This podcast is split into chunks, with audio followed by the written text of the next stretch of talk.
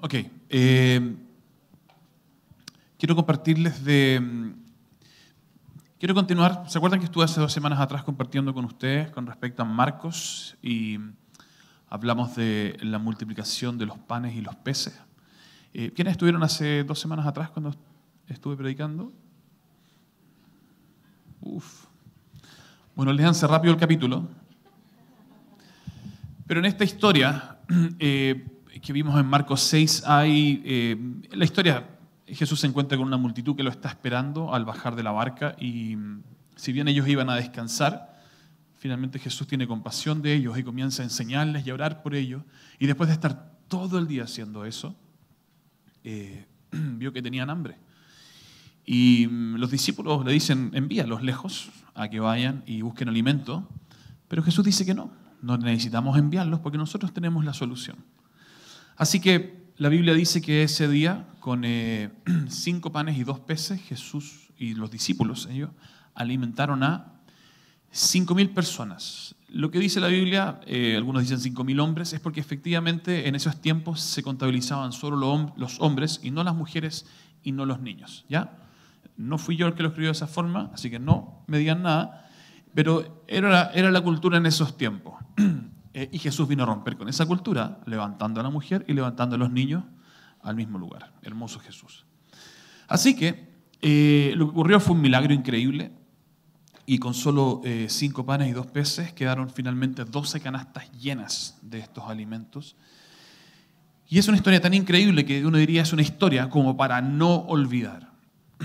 Pero solo dos capítulos después, no sabemos cuánto tiempo pasó, pero no es mucho lo que pasó, Pueden haber sido días, semanas, quizá un mes, pero probablemente no pasó mucho más que eso, porque todavía están dando vuelta en el mismo lago de Galilea, en el mar de Galilea, cuando nuevamente Jesús está con una gran multitud. Así que les voy a leer el pasaje que está en Marcos 8, del 1 al 10.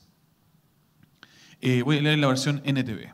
En esos días se reunió otra gran multitud y de nuevo la gente quedó sin alimentos.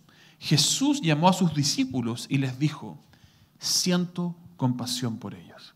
Les dije la vez pasada que la palabra compasión es muy, muy especial acá, porque en el original cuando la palabra compasión aparece de parte de Jesús, no es simplemente que, uy, tuvo penita, ¿ya?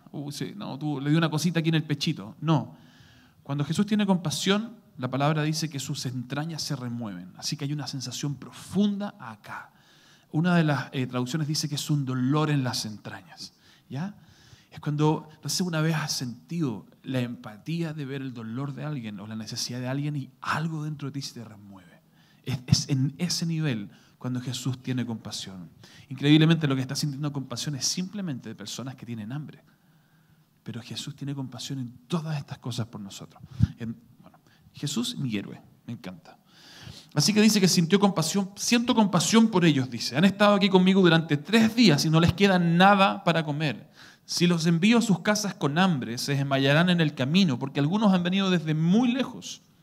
Y sus discípulos respondieron, ¿cómo vamos a conseguir comida suficiente para darles de comer aquí en el desierto?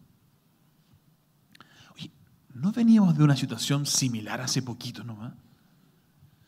Y lo más increíble, la palabra, eh, cuando aquí dice que los discípulos respondieron, la palabra en griego original cuando digo griego no piensen que vengo a, cachetearme ahí de, que sé griego.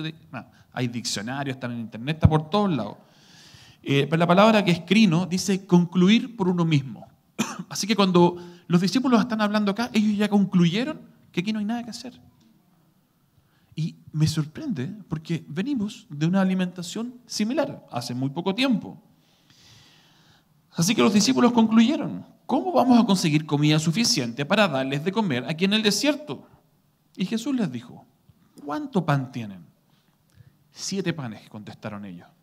Entonces Jesús le dijo a la gente que se sentara en el suelo y luego tomó los siete panes, dio gracias a Dios por ellos, los partió en trozos y se los dio a sus discípulos, quienes repartieron el pan entre la multitud.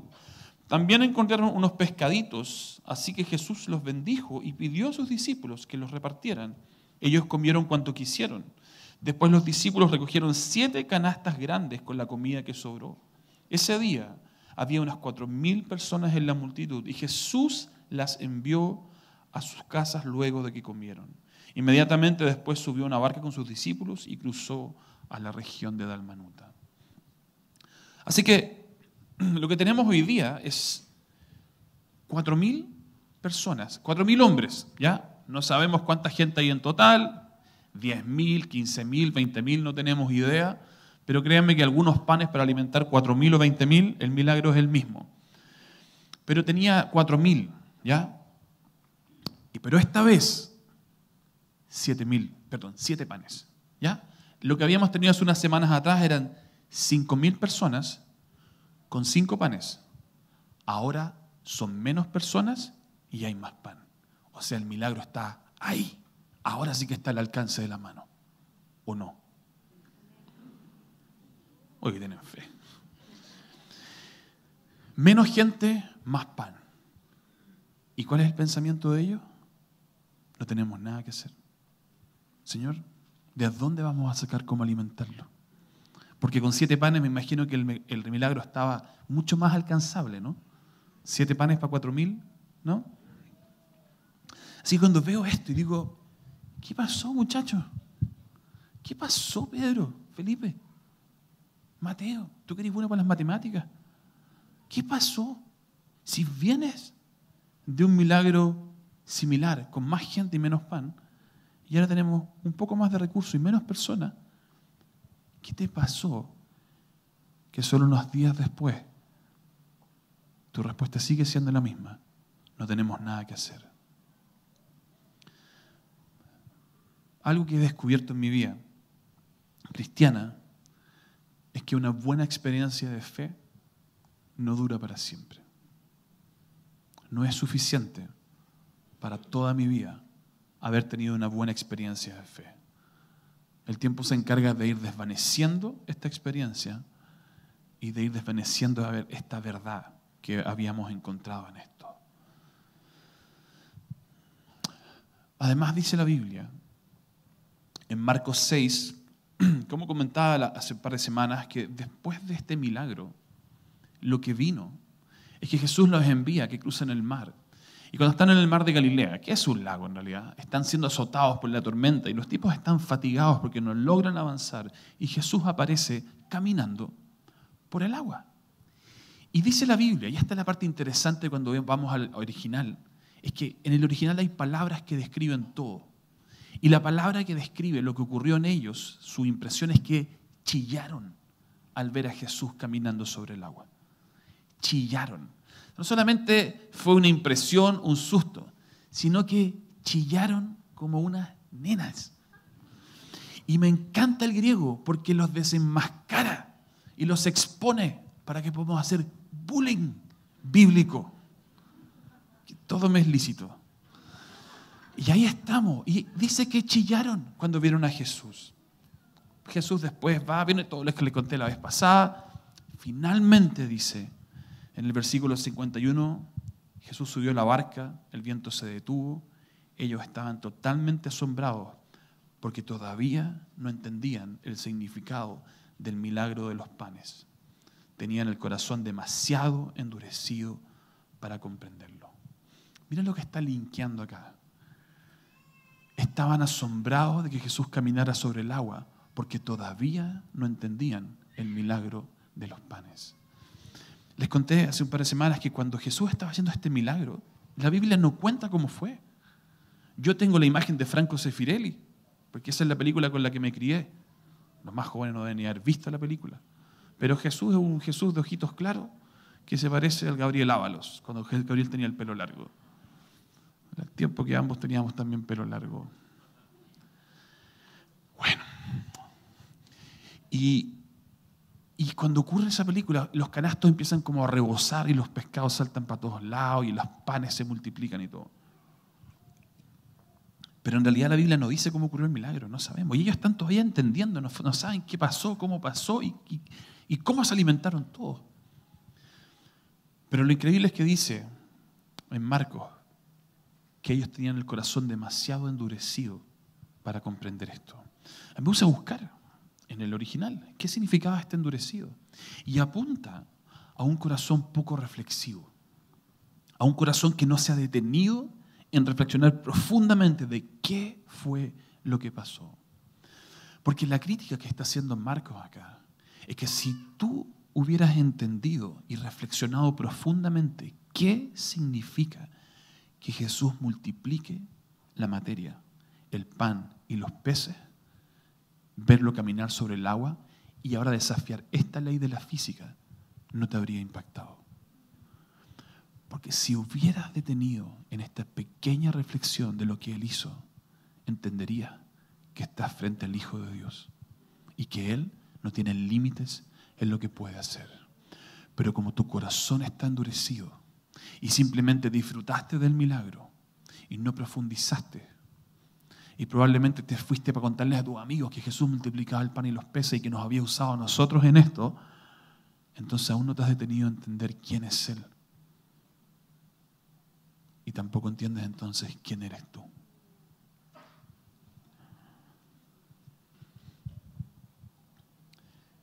Hace unos años atrás, les voy a contar unas historias de mí. Hace unos años atrás me acuerdo que estaba en una conferencia de, eh, creo que era de los jóvenes de las viñas, y habían invitado a mucha gente de otras, de, incluso de la calle. Y estaba haciendo una conferencia que tenía que ver con el reino de Dios y sanidad. Yo cuento esta historia porque hasta hace unos años atrás yo en mi vida había visto un milagro. Y para mí ver un milagro era un milagro. Así que no estaba con la expectativa de ver nada. Pero em, han ido cambiando un poco estas cosas. Eso es otra historia. Pero cuando estaba en esta conferencia, estaba enseñando y en un minuto eh, pedí a las personas enfermas que se pusieran de pie, levantaran su mano, y había muchos. Y después de haber enseñado y de haberlos animado y cómo orar y así, cómo dirigir la oración y todo, les pedí a algunos que eh, nunca habían visto un milagro que se pusieran de pie y oraran por aquellos que estaban enfermos. Y fue increíble. Estábamos en el Teatro Teletón y yo del escenario veía las reacciones de las personas que estaban ahí. Y era glorioso. La gente así gritaba, saltaban, algunos lloraban. No solamente los sanos, sino aquellos que oraban. Y cuando le preguntaban, yo, veía, yo no escuchaba nada, pero veía como que le preguntaban, decía, sí, estoy sano. Y, ah, yo veía todas esas caras de arriba y yo, estaba en llamas, así. Yo podría salido del escenario levitando, así. Y estoy en esto, estoy bajando del escenario. Pero cuando yo tengo que pararme acá arriba, tengo un problema que se me, se me contrae la vejiga rápidamente. Voy a contarles de mí, le dije. Y, y entonces eh, bajé rápido porque tenía que ir a las casitas, como se dice. Y cuando voy bajando siento que Dios me dice, cobarde. Oh, dije, ¿qué pasó acá? Digamos, tan bien. Y reprendí Satanás y no, me dijo, yo no fui. Oh, dije, estamos mal. Así que voy y digo, ¿qué pasó Dios? Y me dijo, cobarde. Todos oraron y tú no oraste por nadie.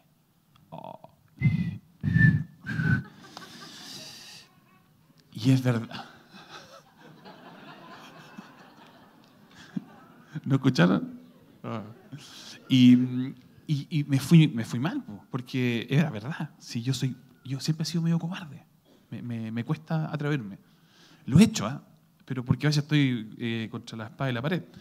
Pero aquí, de verdad, ya estaba dirigiendo todo adelante. Y no, no quise orar por nadie porque me dijo julepe. No hay cómo traducir julepe, perdón. Eh, Así que voy, voy y voy así medio achacado, así como pidiendo perdón. ¿Ya? Ya, Señor, perdón, perdón, perdón. Pero no fue suficiente para Jesús. Y cuando llego, bueno, llego al baño. Y estoy en el baño. Número uno nomás, ¿no? Tranquilito. Y se me para una persona al lado. Y me dice, ¿tú eres el que estaba predicando arriba? Sí, le digo, yo. Me dice, yo no creo que mi Dios me pueda sanar. me la hiciste, ¿eh? Así que le dije, mira, terminemos y vamos para afuera. Así que listo. Manito en la mano, fuimos para afuera. Y digo, ya, vamos a orar. Entonces me dice, mira, yo no tengo un menisco en mi rodilla. andaba con una muleta, porque no podía caminar bien, tenía mucho dolor. Así que ya dije, empecé a orar por él Y me mandé mi primera oración, sí, pero con toda la fe del mundo. ¿Y sabes lo que pasó? Nada. siempre le digo a Dios, si nunca va a pasar nada en la primera oración, ¿por qué no hacemos que la primera sea la segunda? Como para estar más tranquilo. Y oré por segunda vez. ¿Saben qué pasó ahora? Nada. Así que cuando empezó a entrar agua al bote, y había más jóvenes. Y le dije, jóvenes, vengan. Vengan porque vamos a ver un milagro en la rodilla de él. Un poco así como aleonándome, poniéndome más presión, pero también pensando que la sumatoria de fe podía hacer algo en ese minuto. Y finalmente oro la tercera vez por él, estaba sentado en la escalera y cuando termino de orar, está así. Y yo le digo, hey, ¿qué pasó? Y no me decía nada. Y dije, me lo, me lo pitía. Amigo, ¿qué pasa? Y me dice, es que yo tenía un hoyo en mi rodilla acá. Y ahora no está. Me dice, tengo un menisco nuevo. ¿En serio? Le digo yo. Sí, me dice. Y se para y empieza a doblar la rodilla y empieza a flectarse. Y me dice, no me duele nada. Él no lo podía creer. Yo no lo podía creer. ¿Cómo? ¿Cómo vas a hacer estas cosas?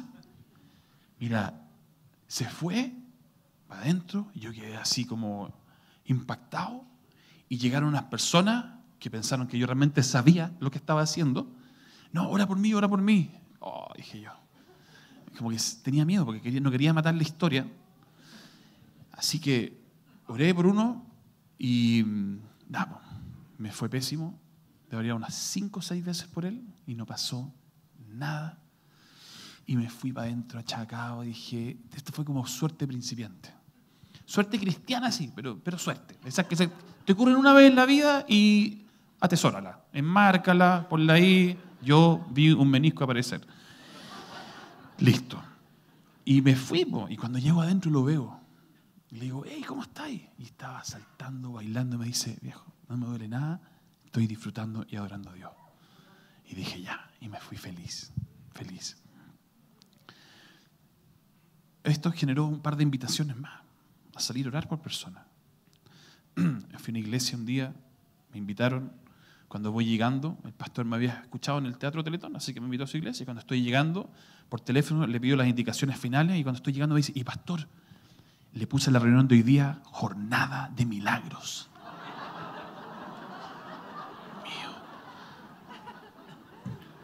¿Por qué? No, no haga eso. Se me acercó una persona mayor, muy mayor, y me pidió que orara por su oído porque no escuchaba por su oído izquierdo. Pero era tan mayor que tenía sentido que no escuchara por su oído izquierdo. Entonces yo dije, fatiga material. O sea, Está bien, está vivo. Y estaba de pie además al frente mío. Entonces yo dije, esto está. Pero en un momento dije, Señor, yo no creo que tengas límite para estas cosas. Pero yo nunca había orado por una persona con sordera. Así que oré. Y entonces su oído se destapó. Y se puso a llorar. Y me dicen eso, tengo un problema. ¿Cuál? Le digo yo, otro. No, me dice, es que lloro mucho. lo más tierno que había escuchado. Y dije, ya. A la semana o meses estoy en una conferencia en La Serena. Y en esa conferencia se me acerca una persona que era alérgica al huevo. Y yo amo el huevo con todo mi corazón. Es hay, lo más favorito que tengo en la vida es el huevo. Ni el chocolate llega al huevo. Así que me agarró una compasión y dije, vamos a orar. Y oré por él, y oré por su alergia. Y terminamos, entonces me dice, ya. Pero la verdad, yo nunca había orado por una alergia. Era nuevo para mí. ¿Qué es esto? Yo tengo alergia, rinitis crónica, he orado 100 veces y no pasa nada. Sigo con mi nariz así, pésima para respirar. Entonces, como que mi fe de alergia es cero. Una vez me acuerdo que estaban orando por alergia y estaba con José Soto al lado y oraron por los dos y José le entraba al aire y se reía de mí. Él ya decía y él todavía no. Aquí ruido no hay, ahí sí. Entonces, yo nunca había orado por alergia y oro por él y me dice, ya, voy a bajar ahora al comedor. Y me dice, habían completo. Entonces me dice, ¿le voy a echar mayonesa? Hace años que no puedo probar la mayonesa. Yo, no, no, no, no. Sé sabio. No me dice si estoy con mi inyección de alergia. Ah, dije, alergia de verdad, no de pastillita. No, me dijo, tengo aquí mi inyección, si me da, me enchufo. Así que entramos al comedor y cuando voy entrando está con su completo y le echaba mayonesa así. Y me hacía así. Y yo así.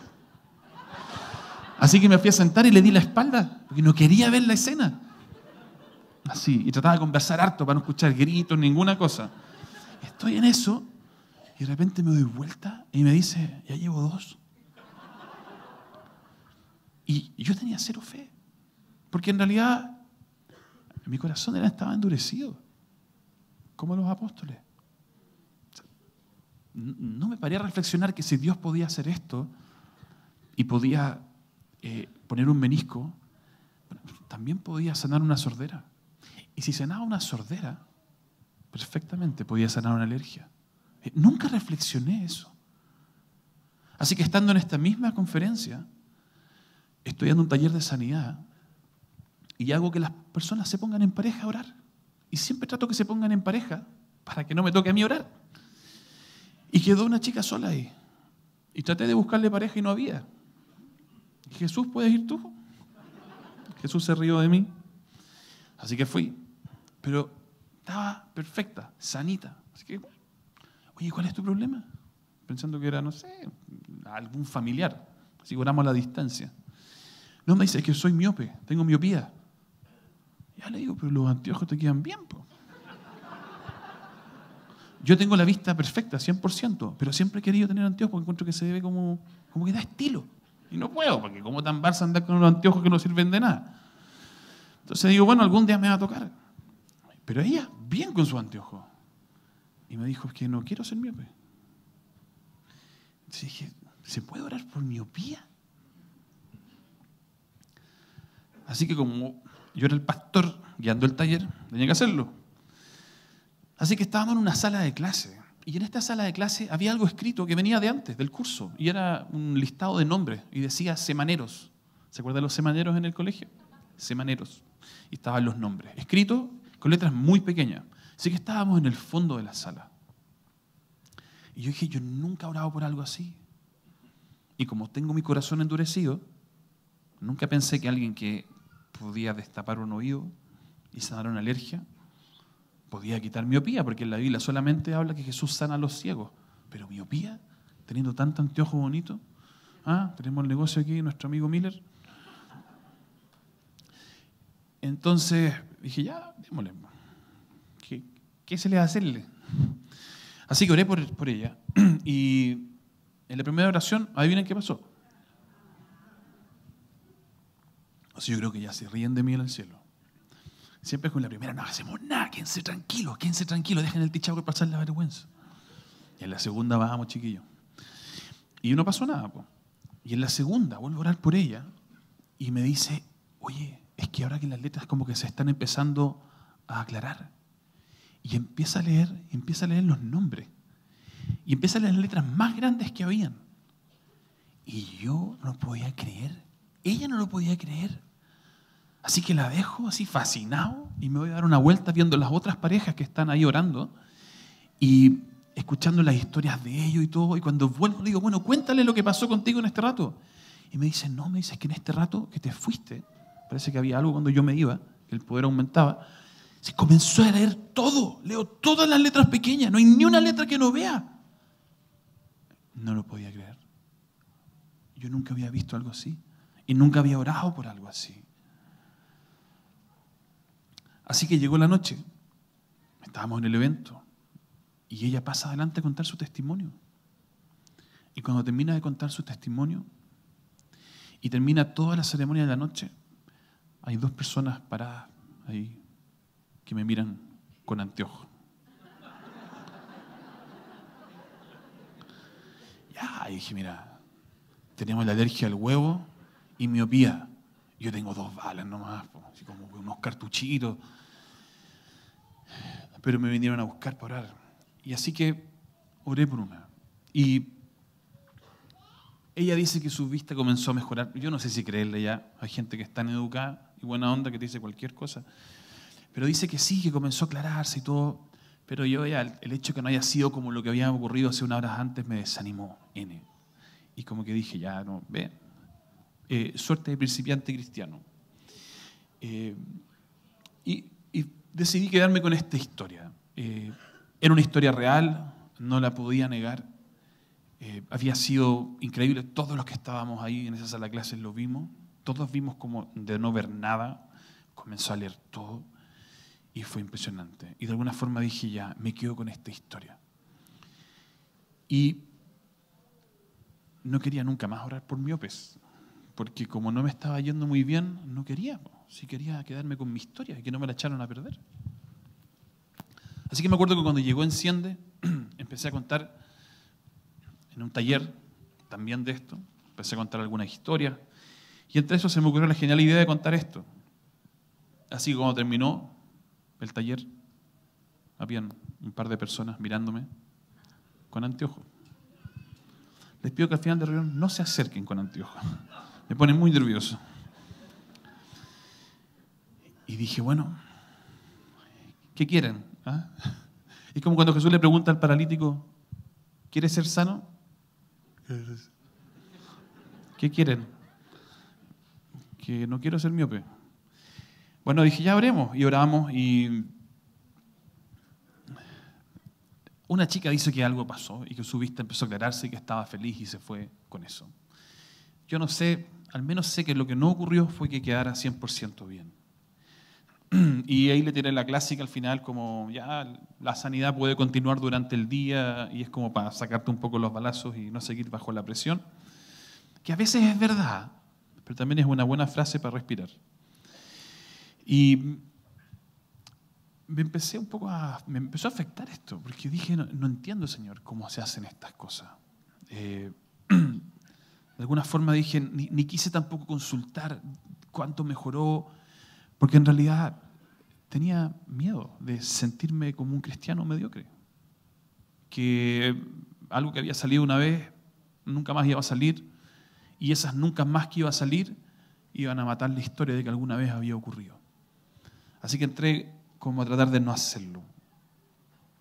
Así que cuando veo lo que pasa con estos apóstoles, eh, lo entiendo. Nuestra memoria de fe es muy frágil. Es muy frágil. Y puede que hayamos tenido una experiencia sobrenatural increíble y una epifanía con Dios. Y puede que hayamos visto ángeles, pero nada de eso perdura en el tiempo. No estamos invitados a tener una relación con Dios que vive de esas experiencias y que entiende que su relación es tener estas experiencias. Estamos invitados a tener una relación profunda e íntima con Él, donde estas experiencias son el fruto de aquella relación que tenemos con Él. Son el fruto de aquella realidad que tenemos con Él. A veces estas experiencias pueden volverse nuestros peores enemigos, porque los abrazamos y nos conformamos con eso. Y nos quedamos en ese lugar abrazando esta experiencia, buscando quizá un par de experiencias más para sentir que soy un cristiano de verdad.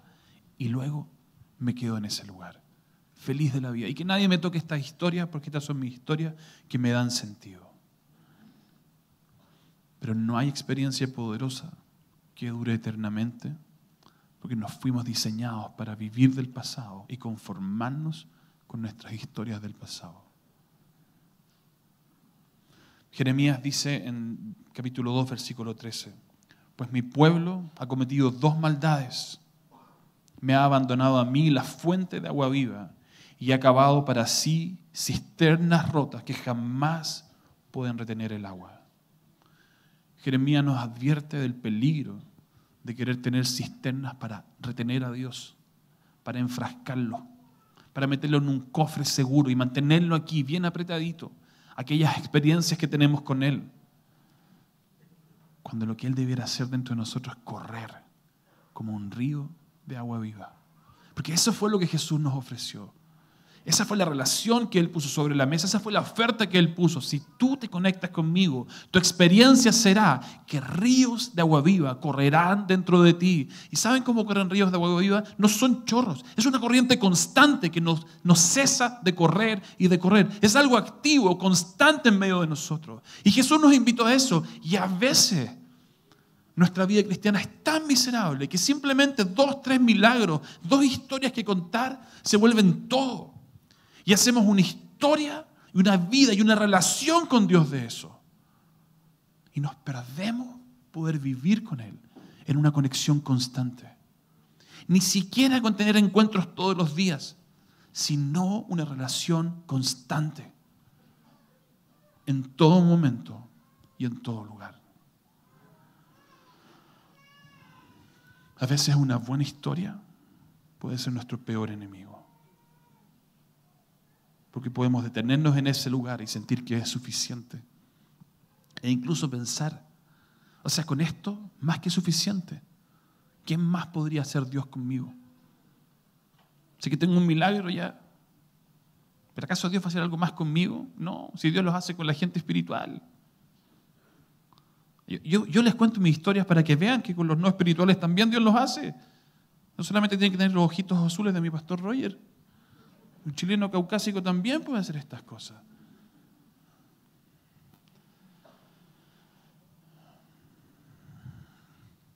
Nosotros dice la Biblia que somos su obra maestra y somos su plan maestro aquí en la tierra. Y hemos sido diseñados para conectarnos profundamente con Él y para luego traer de lo que hemos recibido de Él al resto e impactar este mundo. Pero hay alguien que quiere detenernos en esto y quiere frenarnos y quiere derribar tu fe y quiere destruir todo tu ánimo de querer descubrir quién realmente eres como hijo de Dios. Hay alguien que quiere que no reflexiones en tus experiencias con Dios, sino que simplemente la atesores como una medalla, como un trofeo, pero que no reflexiones en ella para descubrir quién es el Dios que camina contigo y quién eres tú entonces, un hijo de Dios. Quiero contarles Quiero contarles algo que pasó el año pasado. Mi año 2018 no terminó de la mejor forma. Fue un año difícil. Y cuando compartí hace un par de meses atrás les dije que había estado como seis meses sin predicar, porque había pedido tener un tiempo fuera en esto y tener un tiempo de reflexión. Terminé el año en una crisis muy profunda y necesitaba detenerme, porque no soy muy reflexivo, así que necesitaba detenerme a reflexionar. Pero mi año partió bien. En enero del 2018 fui invitado a otra conferencia, a un campamento de verano, a dar charlas de esto. Y mm, esa vez fui con Jesús Andrés. ¿Conocen a Jesús Andrés? No sé si está acá hoy día Jesús Andrés. No está. Ahora quiero decirles que cuando uno va a algún lugar a orar por sanidad y lleva a Jesús, algo distinto hay en el ambiente. Porque el puro nombre a la gente le entra fe. Así que andaba con Jesús Andrés, me sentía pero en las nubes. Yo no le digo Jesús Andrés, le digo Jesús nomás. ¿A él le gusta le digan Jesús Andrés? Yo le digo Jesús, me da más confianza. Y, y hicimos estos talleres y al final, listo, todos los enfermos adelante, todos los que nunca han visto un milagro de pie, vayan a orar. Pero antes, como ya me había llamado cobarde una vez, Dios, llamé a una persona adelante. De los que estaban ahí. Traté de que tuviera todas sus piezas por lo menos, ¿ya? porque no fuera tan fuerte. dije, ya, ¿cuál es tu problema? Y me dice, tengo un dolor en mis caderas y lo tengo hace unos 10 años. Oh, dije, eh, ¿Y cuál es tu nivel de dolor? 8 me dice. De 1 a 10, 8. ¿Entienden eso? 10 máximo dolor, 1 lo más bajo. 0, 0. 8 me dice. Ya le dije. Entonces yo quería hacer como una demostración de cómo orar. Así que oré por él. Oraciones cortas, con autoridad, sencilla. ¿Ya? No, no al nivel de Jesús que dice, ábrete y los oídos se abren, habla, ve y el ciego ve Hay un par de sílabas más, obviamente. Pero oro por él. Y termino mi oración. ¿Adivinen qué? Cling, nada. Así que ya, ya, ya, me, ya como nos reímos ya, así como. Vamos por la segunda. Y oro la segunda vez. Y el tipo es sanado en ese instante. Su dolor cero. Diez años de dolor. Glorioso. Pero cinco segundos antes, yo quería que Dios me raptara de ese lugar y me hiciera desaparecer. Pero le di. Y ahí estaba, sano completamente. Así que el ambiente cambió. La gente pasó a orar. Le dije, ya, vayan todos ahora, mientras yo me voy a las nubes. Pasen, pasen. Y empezaron a orar. Y, mira, prácticamente todos fueron sanados. Y los pocos que no fueran sanados, con Jesús Andrés los rematamos al final y quedaron sanos. Nunca había visto algo así. Todos. ¿Sabes lo que ver un grupo todos sanos? Habían enfermos. Todos sanos. Yo no podía creer. Estaba impactado. Así, me fui como dije, listo. Pillé lo mío. Ya no predico más. Y ahora sano. Ahí me fui así, fascinado.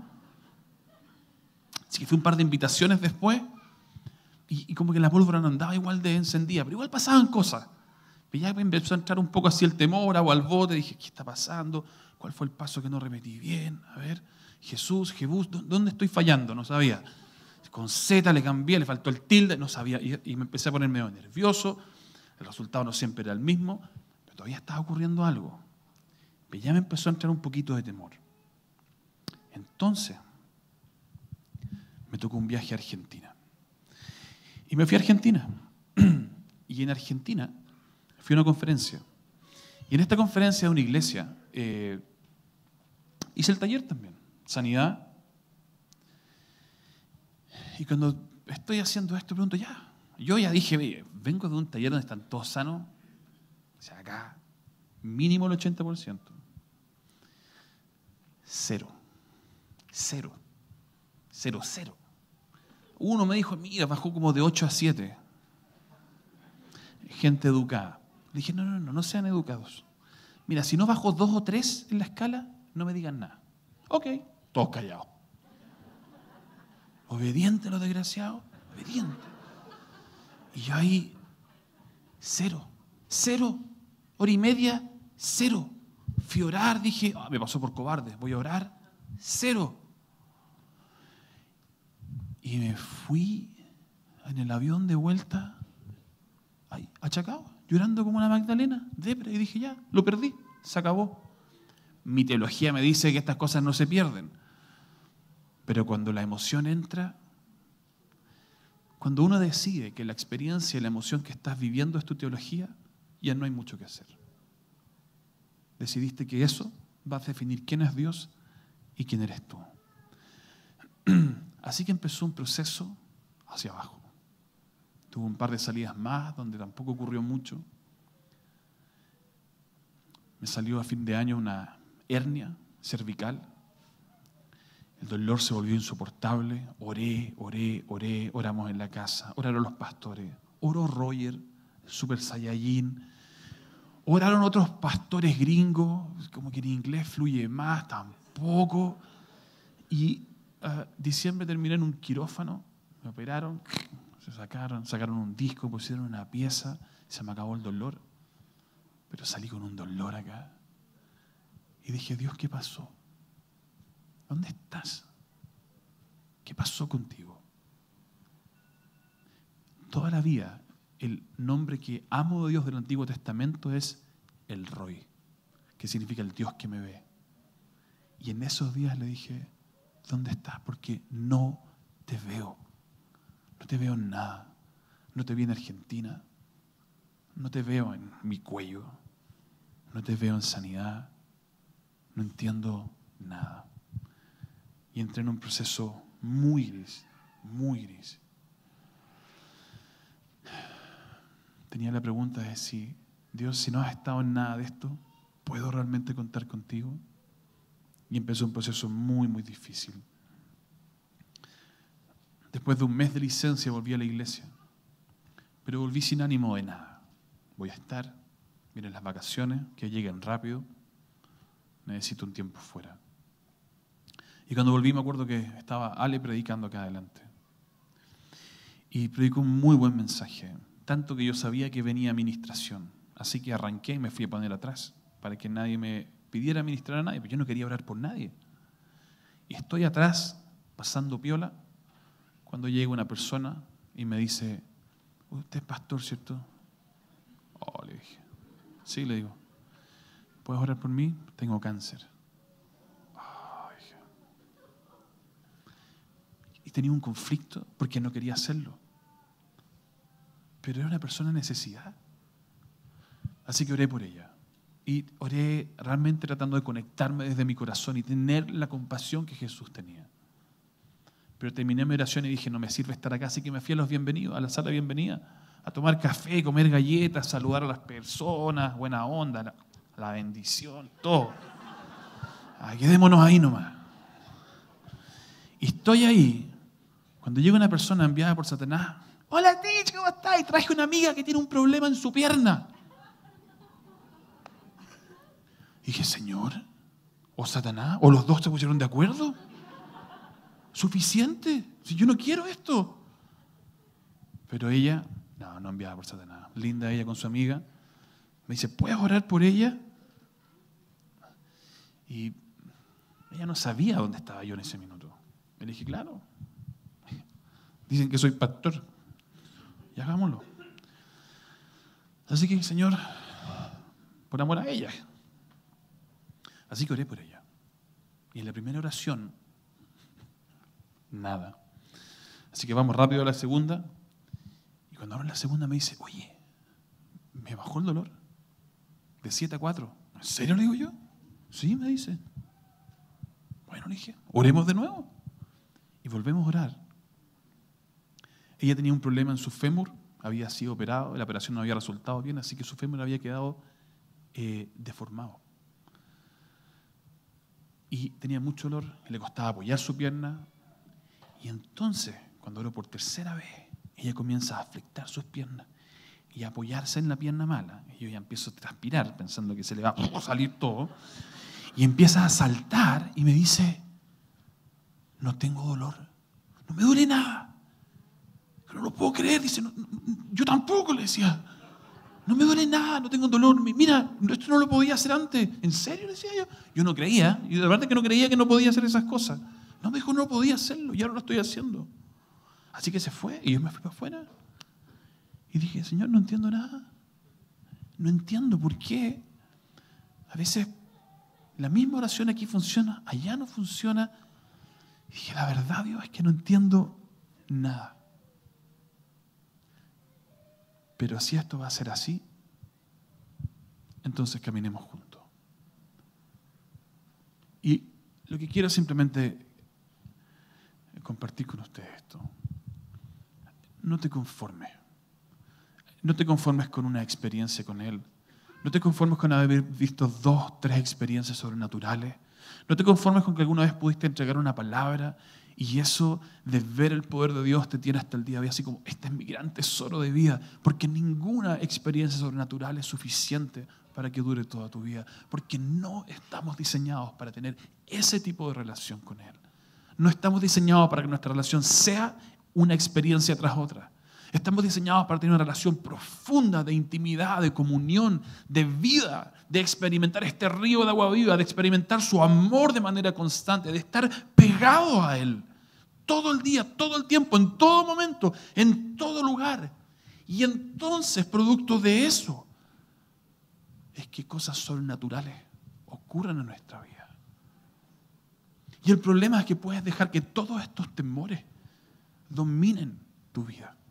Porque Satanás va a estar hasta el último de tus días trayendo el temor sobre ti para que nunca descubras quién eres, para que nunca vivas la vida para la cual fuiste diseñado, para que tu vida sea miserable, para que siendo un hijo de Dios, viniendo a la iglesia, teniendo todo, vivas una vida que no tiene nada. Y vivas el vacío de ser un hijo de Dios creado para cosas extraordinarias, pero que aún no sabe vivir como un hijo de Dios porque el temor lo ha consumido. Porque la miseria de pensar que dos, tres experiencias son suficientes para mí, porque ¿qué más va a hacer Dios conmigo? Mírame cómo soy, mírame quién soy. Si Dios hizo un milagro a través de mí, es un milagro. Porque personas como yo Dios no usa. Satanás va a traer eso una y otra vez sobre ti, porque lo único que quiere es que mueras y mueras en tu corazón y mueras en tu ánimo y mueras en tu espíritu y tengas una vida tan miserable que llegues al punto de arrepentirte de haber conocido a Dios en tu vida. Pero si vencemos el temor y entendemos quiénes somos, te aseguro que van a haber muchas cosas que no vas a entender. Pero mientras te actives y vivas según el diseño para el cual fuiste creado, vas a ver el reino de Dios venir una y otra vez. Vas a amar como Él amaba. Y ese amor se va a manifestar en distintas formas.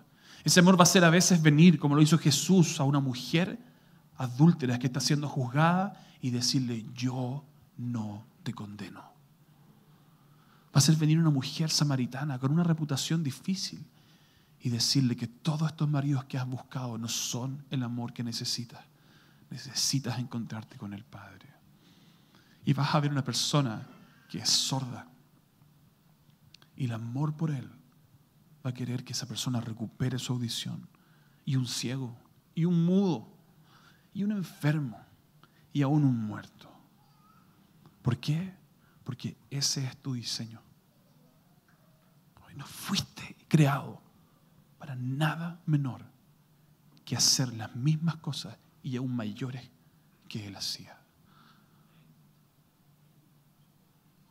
Así que no te conformes. No te conformes con menos. Porque si te conformas con menos, vas a vivir una vida miserable. Y llegará el punto en que vas a pensar, ¿para qué conocí a Dios? Y el enemigo quiere sacarte de ese lugar. Y quiere robarte.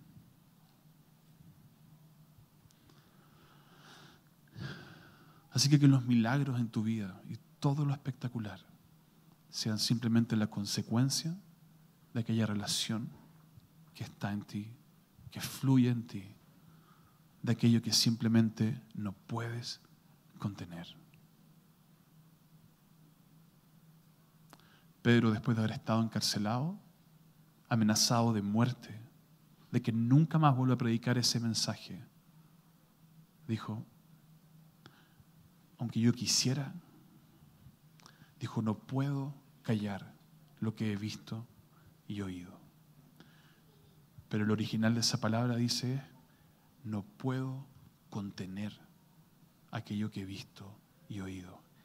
Es que aunque quisiera callarlo, es tal la revolución y la realidad que hay dentro de mí que no puedo contenerlo. Así que amigo, si no estás viviendo esta realidad con Él, necesitas conectarte.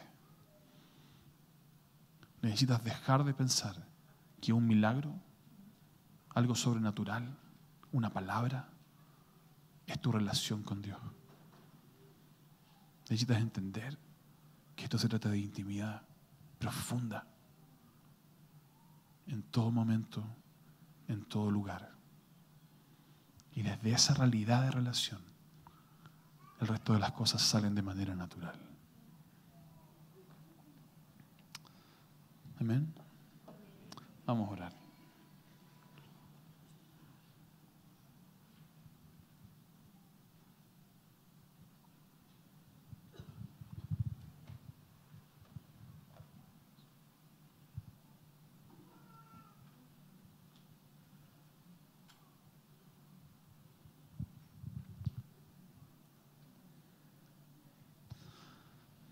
Señor, oro por cada uno de los que estamos acá. Y lloro por aquellos que Satanás año tras año ha querido escribir en su corazón y en su mente que tú no eres uno hecho a la imagen de Dios, sino que tu vida es conforme a la imagen del enemigo, de Satanás. Oro en contra de la mentira del enemigo, de hacernos pensar que nosotros jamás podríamos hacer las mismas cosas que hizo Jesús, mucho menos mayores que las que Él hizo. Oro en contra de aquellos que, esa mentira que hay de pensar que Dios jamás me va a usar a mí por el pecado, por el temor, porque soy cobarde, porque no soy digno, porque tengo una vida que no refleja quién es Él. Oro en contra de esa mentira. Y oro Espíritu Santo que puedas revelarle tu verdad. Oro que puedan reflexionar profundamente sobre lo que tú haces en su vida. Para que puedan descubrir quién es este Padre que los ama profundamente y quiénes son como hijos de Dios. Y así empoderarse en el propósito para el cual fueron creados. Así que papá, gracias por tu amor profundo y gracias por nunca darte por vencido con nosotros. Gracias porque jamás dejas de mirarnos. Aún en nuestros berrinches más infantiles, jamás dejas de mirarnos y jamás te molestas con nuestra inmadurez. Tú siempre quieres traernos a casa. Y tú siempre quieres llenar nuestra vida de bendiciones. Así que gracias, papá. Gracias porque tú eres un lugar seguro. Amén. Amén. Así que iglesia, sean valientes y atrévanse. Amén. Que Dios los bendiga mucho.